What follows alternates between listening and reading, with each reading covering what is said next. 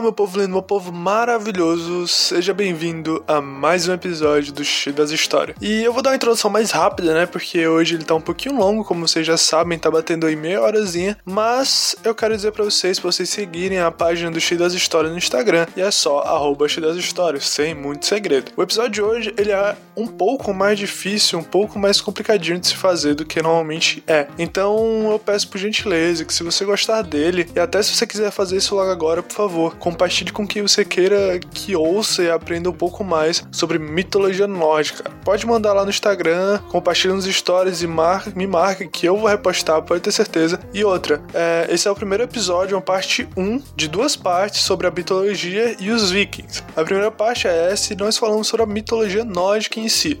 A segunda parte a gente vai conversar sobre os vikings, cara, e toda uma historiazinha por trás deles. Então eu espero que você curta o episódio de hoje, de verdade. Ele tá muito irado.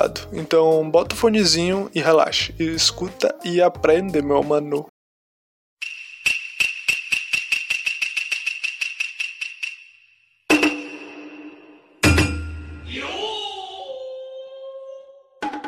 Filho, você já é quase da minha altura, já tem a minha força e com certeza tem a inteligência e a coragem da sua mãe.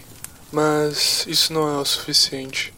Eu sei que você está cansado, mas é preciso que entenda por fim que há algo que nos guia. Cada um de nós temos um destino e só você sabe qual é o seu e até onde ele te leva. Preciso que você esteja ciente das nossas tradições, da onde viemos e para onde vamos. Agora que estamos aquecidos nessa fogueira, eu posso te contar de maneira mais clara.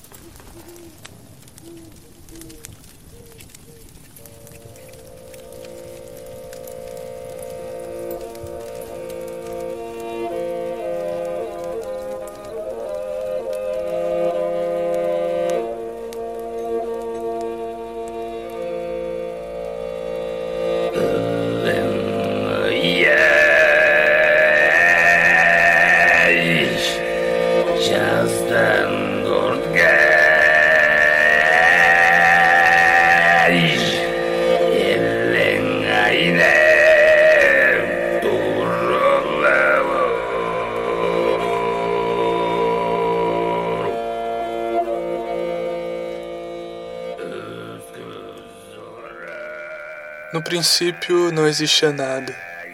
Não havia nem terra, nem céu, nem paraíso, nem estrelas.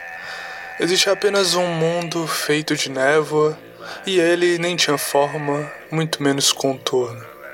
E existia também um outro mundo feito de fogo e esse vivia em chamas. Mas ao norte, o mundo que era escuro e de névoa, ele é extremamente frio. E lá ele era repleto de gelo. Esse mundo ficou conhecido como Nilfheim, e em seu núcleo havia uma nascente de rios. Essa nascente tinha, de certa forma, um turbilhão de águas muito fortes, monstruosas e até venenosas. Mas ao sul, o outro mundo, ele ardia e queimava em chamas. Esse Nilfheim era cinzento, esse mundo ele era brilhante. Muspel era como uma imensa fornalha aquelas grandes imensas fornalhas de anões, por exemplo, em que o calor penetra nas mais fortes camadas do seu próprio mundo. Mas na fronteira entre Niflheim e Muspel, onde o frio se confundia com o calor intenso, existe um ser chamado Surge.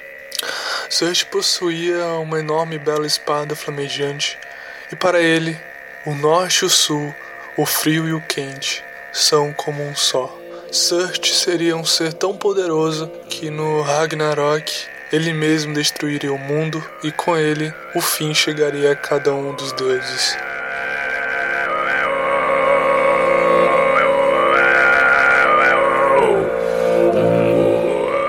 No vazio entre os mundos há uma eterna fronteira em que nada existe além de uma cascata de água e uma outra de lava. É a garganta do abismo. Mas acontece que em um dia as águas foram formando enormes geleiras e foram se conectando ao outro lado. Nilfheim se liga a Muspel, como se fosse uma ponte, mas uma ponte que ela se liga em toda a sua altura, se é que eu posso dizer assim. E os ventos quentes que vinham de Muspel, por exemplo, eles se encontravam com essas geleiras que haviam se formado. E nisso, eles produziam um clima agradável para se viver. É quase como o início de um verão. E em alguns locais as geleiras foram se derretendo. E dessas águas se formou a vida. Uma vida estranha aos nossos olhos, pois havia aparecido uma pessoa maior do que tudo, maior que os deuses que existiram e viessem a existir. Esse ser ancestral seria homem e mulher, em um só. Jamais vimos algo do tipo. O nome dele seria Ymir, e ele se alimentaria do leite de uma enorme vaca que também havia surgido no derretimento. Essa vaca, Aldihumla, fornecia leite para Ymir, tanto para ele crescer, tanto para ele ser forte. Essa vaca, ela de tanto lamber os blocos de gelo e as geleiras, né, em busca de sal, ela fez surgir um homem muito poderoso. Esse homem saiu dos blocos de gelo. E um dia foi seu cabelo, no outro dia foi seu pescoço, no outro dia foi seu peito. Me lembra você nascendo de sua mãe. Mas quando ele saiu da pedra, dessa enorme pedra de gelo, ele passou a ser chamado de Buri, o ancestral de todos os deuses. Mas enquanto Ymir dormia em profundo sono, ele deu à luz também aos primeiros gigantes. Dele saíram um homem e uma mulher de sua axila esquerda, e das pernas de Ymir também surgiram outro ser. Um gigante de seis cabeças apareceu entre elas. E desses três filhos descenderiam todos os gigantes que conhecemos hoje. Desses três, Buri escolheu sua esposa com quem teve o filho Bor. Da união dos outros dois gigantes nasceu a filha Bestla, o quem Bor se uniu e tiveram três filhos: Odin, Vili e Vei.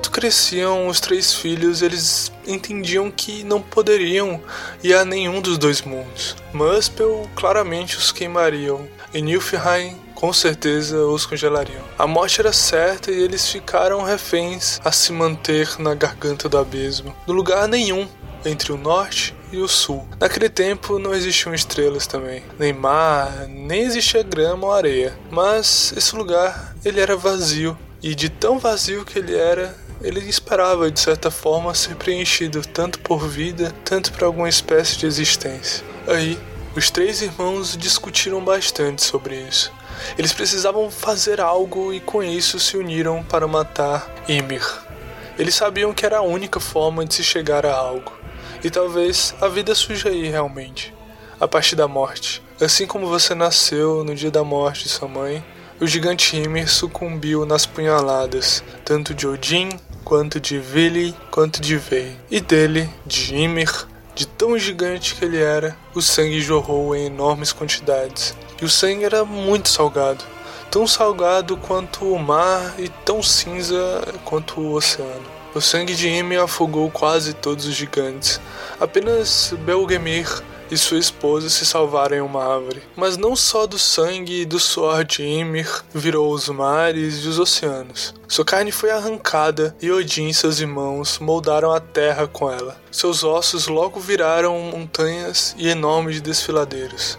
O que sobrou de Ymir, como seus dentes e seus restos, se tornaram rochas. E caso você olhe para o céu hoje em dia, se você queira olhar para o céu agora, você verá que na escuridão há diversas nuvens que são um pouco do que sobrou do cérebro de Ymir, mas também vai ver que existem estrelas, obviamente, cometas e coisinhas que ficam piscando, porque justamente elas são isso, fagulhas ao longe e são fagulhas de Muspel. Então, o mundo havia sido criado. Ele foi criado no formato de um círculo plano. E ao seu redor, nós temos muita água, como você pode ver. E esses oceanos foram explorados pelo seu avô, por mim e agora por você. Mas cuidado, pois se formos longe demais, os gigantes se encontrarão lá no fim, bem longe daqui, onde talvez a gente não consiga ver. E o que vai separar a gente deles é apenas o muro que foi construído com os cílios de Ymir. Mas aqui, pelo menos aqui e até agora, é seguro, pois no passado essa imensidão era Midgard, onde ninguém morava. As paisagens eram mais belas do que hoje. Parecia que ninguém pescava em suas águas ou ao menos acampasse em suas grandiosas montanhas.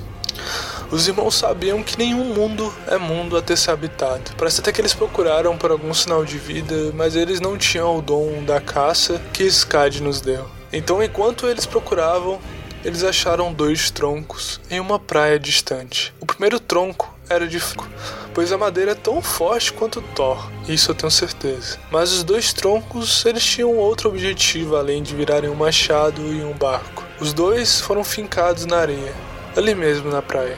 Mais ou menos eles possuíam a nossa altura. Então Thor veio na frente deles e parou. Olhou para eles, tentou entendê-los e assoprou a vida em seus rostos. Vili percebeu que eles haviam ganhado vida e então deu-lhes vontade própria, inteligência e motivação. Iriam escolher se navegariam para o norte ou para o sul, para o leste ou para o oeste. Mas para navegar, como você sabe, você está aprendendo, é preciso força, muito estômago, pernas fortes e com certeza boa visão. Então veio, apareceu e deu forma a eles. Deu a forma que temos hoje, tanto homem quanto mulher, cada um com a sua diferença para que pudessem ter filhos e netos fortes. Foram vestidos contra o frio, assim como a gente, e o homem recebeu o nome de Ask e a sua parceira seria Embla. E juntos fizeram de Midgard o seu lar. Fizeram os filhos, e os filhos deles fizeram outros filhos, e assim fizeram novos filhos, até que chegasse a nós dois, que com certeza somos gratos e devemos tudo que temos agora, o nosso rebanho, a nossa plantação, o nosso barco, o nosso machado, a nossa fogueira, a nossa vida, devemos tudo isso a eles, e a principalmente o Pai de todos, Odin.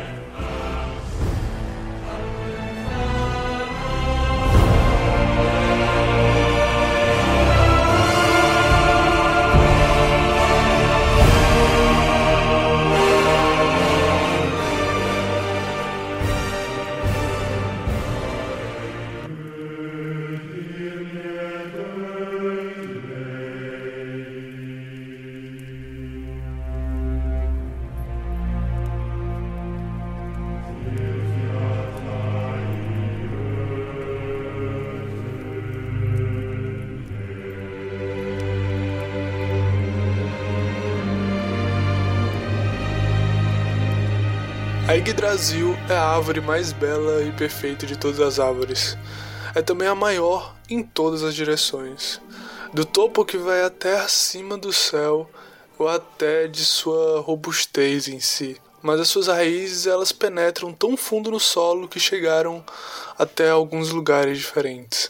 A primeira raiz chegou até o núcleo do mundo de Nilfheim, onde fica a nascente dos rios, e lá habita um dragão chamado Nidhogg, que se alimenta mastigando as raízes da própria árvore.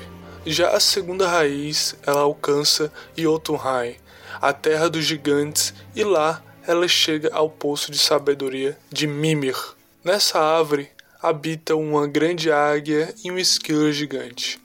Eles moram juntos ali. Constantemente, esse esquilo chamado Ratatosk levava fofocas e insultos da águia para o dragão Nidhogg. E outras vezes fazia também o caminho inverso. Ele levava insultos e fofocas de Nidhogg à águia. E tudo isso era apenas para ver ele se ofendendo Ele, de certa forma, gostava de ver ele se xingando e tudo mais. E muitas vezes, é óbvio, Ratatoski inventava as coisas e aumentavam mais do que elas realmente eram. Mas de certa forma, a real importância da Yggdrasil era a ligação que ela fazia entre os nove mundos. Ela se liga a todos os mundos através de uma ponte de arco-íris chamada Bifrost. E se você não fosse um deus, você queimaria até a morte se tentasse usar essa ponte, pois ela ligava principalmente a Asgard, lar dos Aesir, e moradia de Odin, onde os deuses, principalmente ali, se reúnem diariamente para tomar suas decisões e com certeza festejar bastante. Mas não apenas a Asgard essa árvore chegaria. Poderia ir para Alfheim, Casa dos Elfos da Luz. Já em outro mundo conhecido como Nidavellir, é possível encontrar os melhores artesãos anões vivendo entre as montanhas. Onde nós, homens e mulheres, moramos é Midgard. Jotunheim já é a terra dos gigantes de gelo. Vanaheim é a casa dos Vanir, que também são deuses, assim como os Aesir. Porém, viviam em guerra e hoje eles já são um pouco mais unidos por meio de um tratado de paz e até que eles convivem normalmente.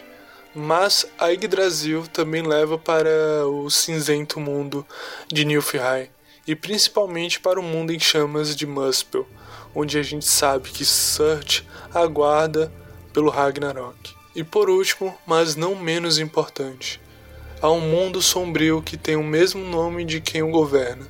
Hel é a terceira filha de Loki e deusa daqueles que morreram sem glória, doentes ou até pela idade avançada e que com certeza não vão conseguir um lugar digno no banquete de Valhalla.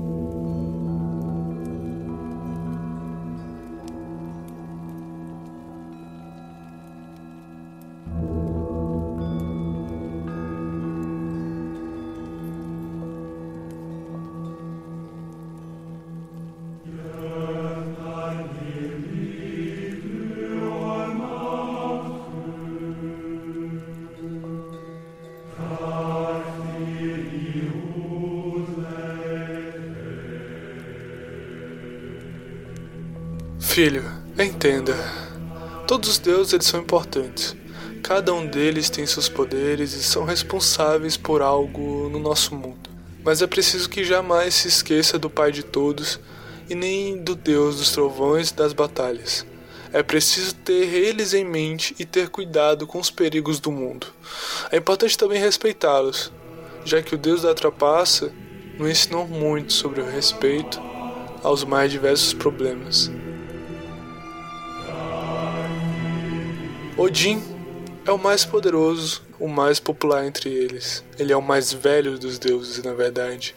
Ele conhece muitos segredos porque ele abriu mão de um de seus olhos em troca de sabedoria quando ele foi até Mimir. Mimir é o mais sábio dos deuses. Ele possui um poço que alimenta a própria árvore Yggdrasil, mas as águas do poço, que são as águas que ele bebe diariamente há milhares de anos, concedem a ele todo o conhecimento do mundo. Odin, quando ele era jovem, ele vai se vestir de um andarilho e vai viajar à terra dos gigantes para encontrar Mimir.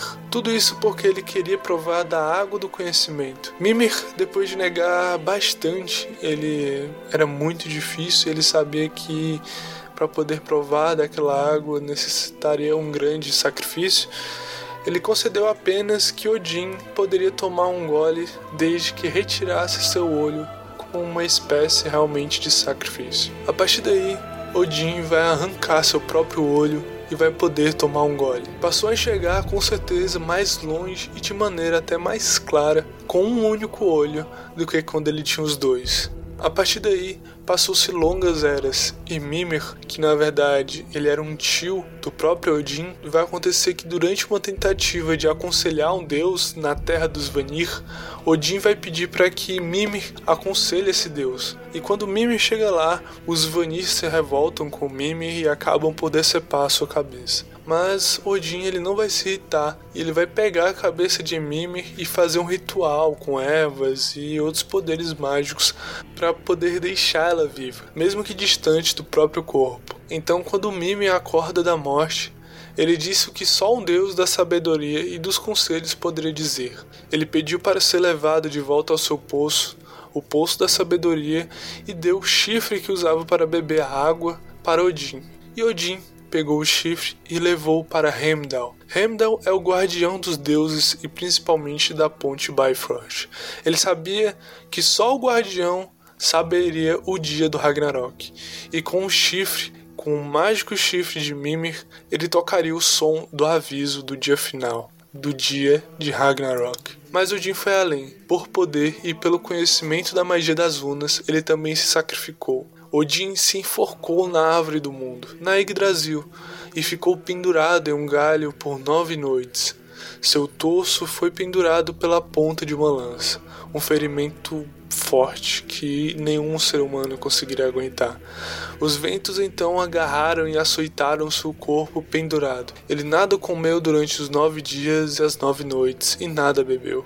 Ficou ali sozinho, com dor, a vida se esvaindo pouco a pouco. Em meio ao frio e à agonia, já à beira da morte, seu sacrifício rendeu um fruto sombrio. No êxtase da dor, Odin olhou para baixo e as runas lhe foram reveladas. Ele as compreendeu finalmente. Ele assimilou seu poder e o seu significado. Então a corda se partiu e com um grito Odin caiu da árvore. Ele passou a entender a partir daí a magia e o mundo passou a lhe pertencer. Odin tem muitos nomes, mas ele é o pai de todos, o senhor dos mortos, o deus da forca. É o deus das cargas e dos prisioneiros. É chamado de Grimnir em alguns povos e também de terceiro. Dizem que em algumas aldeias e cidades por aqui perto ele também recebeu um nome diferente, pois de certa forma ele seria cultuado de formas diferentes e também em muitas línguas. Mas Odin é único, ele é o pai de todos. Ele viaja para todos os cantos sob um disfarce. Ele quer ver o mundo, e principalmente como as pessoas comuns são. E quando caminha entre nós é na forma de um homem alto, usando manto e chapéu. Odin também tem dois corvos, Hugin e Munin, cujos nomes significam pensamento e memória. Esses pássaros voam pelo mundo inteiro, eles percorrem tudo, trazendo notícias e levando a Odin todo o conhecimento das coisas. Os corvos pousam em seus ombros e sussurram aos seus ouvidos. Ele fica sabendo de tudo. Quando ele se senta em seu grandioso trono, ele contempla o tudo não importa onde ele esteja no universo, nada pode ser ocultado de Odin. Ele trouxe a guerra para o mundo. As batalhas, principalmente, elas são iniciadas com sempre um guerreiro arremessando a lança na direção do exército inimigo, dedicando a batalha e suas mortes a Odin.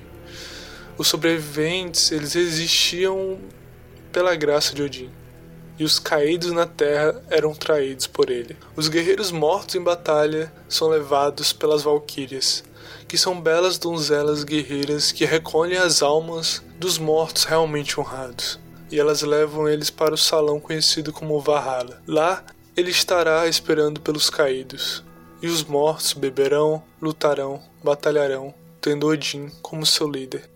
E é onde pretendemos ir.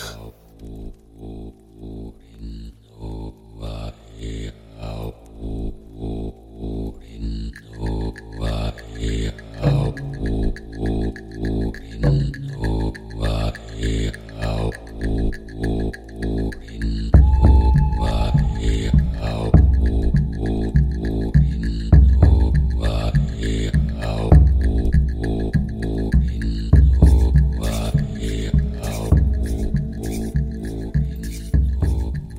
Já Thor é filho de Odin e ele é o forjador dos trovões.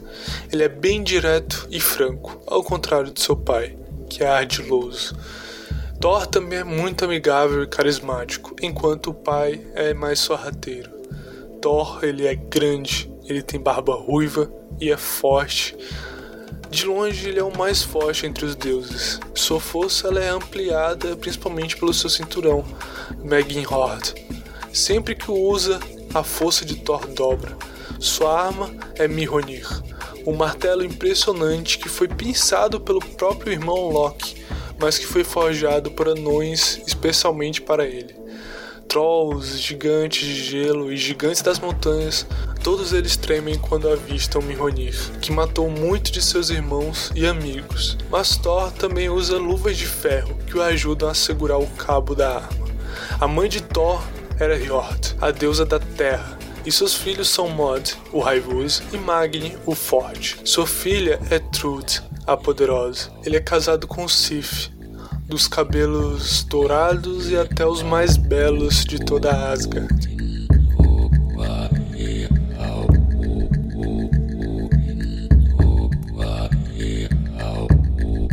Mas como eu disse, é importante reconhecer o valor de Loki, pois além de ser muito bonito, ele é sensato, convincente, simpático e, de longe, o mais perspicaz, sutil e astuto de todos os habitantes de Asgard. E filho, Loki nunca foi um ser demoníaco. Ele pode não ser o preferido entre os deuses, mas sem ele os deuses dificilmente resolveriam os problemas mais complexos que apareciam. Ele pode ter inveja, raiva e até certa cobiça, mas ele não tem menos defeitos que os seus semelhantes. Mas Loki é filho de Laufey, também conhecida como Nau, ou Agulha, porque ela era magra, bonita e principalmente muito afiada. Dizem que seu pai era Farbalt, um gigante poderoso e que o abandonou por não aparentar ser uma criança forte. Loki viajou então pelos céus com sapatos voadores e pôde assumir a forma de outras pessoas ou de qualquer animal. Mas sua verdadeira arma, com certeza, é a mente. Ele é mais inteligente, sutil e traiçoeiro do que qualquer deus e gigante. Nem mesmo Odin é tão astuto. Loki, ele é filho de Odin por um acordo de sangue. Os outros deuses, principalmente, eles não sabem quando ou como Loki chegou a Asgard. Mas ainda assim, ele é o melhor amigo de Thor e também com certeza seu pior inimigo. Loki torna o mundo mais interessante, mas com certeza menos seguro. É o autor de Infortúnios, o deus da trapaça, então Loki bebe demais e não consegue conter as palavras, nem os pensamentos, nem as ações quando os faz. E calma, pare de pensar que parece comigo. Eu estou velho e, de certa forma, fazer o que, né? O que importa é que Loki tem seus três filhos também. Mas no caso de um outro romance. Loki se relacionou com uma gigante poderosa e com ela tiveram Hel, Jormungand, e Fenrir. Parece que um dia os deuses foram buscar eles na própria casa da gigante mãe, que por sinal não ofereceu resistência mesmo tendo suas crianças retiradas à força dela. Mas no meio do caminho para Asgard, Thor notou que Hel aparentava ter metade do seu corpo em decomposição. Hel possuía metade de sua vida e metade de sua morte. Já Jormungandr aparentava cada vez mais como uma serpente e do tamanho de Thor, mesmo sendo uma criança. Já Fenrir parecia mais um filhotinho de lobo no primeiro dia, muito fofo e todos brincavam com ele. Ele parece realmente o seu cachorro, mas no segundo dia ele já tinha o tamanho de um lobo adulto. No terceiro dia ele era maior do que Thor. Fenrir se tornou um lobo gigante e mais forte até do que qualquer deus mas ainda assim foi traído pelos próprios deuses, pois seria inconcebível um animal com tamanha força estar livre. Fenrir está até hoje preso a uma corda mágica que se prende à maior montanha de Asgard. Já Jormungandr cresceu tanto que Odin teve que a colocar em um lago, ainda quando ela era pequena, pois ele sabia que com o tempo ela iria dar uma volta ao mundo. Hoje, a filha Hel, por exemplo, recebeu um mundo só para ela mesma e tornou esse mundo isolado. E cuidou de todos os mortos que aparecem ali. Ela criou Helheim. E Helheim recebe os mortos desonrosos, aqueles que nós não vamos ser. Todos sabem que Loki e seus filhos têm um papel importante no Ragnarok, mas todos os deuses também sabem que não vai ser do lado deles que Loki e seus filhos irão lutar. Por isso, Nunca se esqueça de respeitar eles. O nosso mundo é o equilíbrio, então tente não quebrar. Eu te amo muito, filho. Eu espero que você tenha aprendido algo. Então amanhã você já vai navegar sozinho. Por hoje é só. Durma bem. هاجني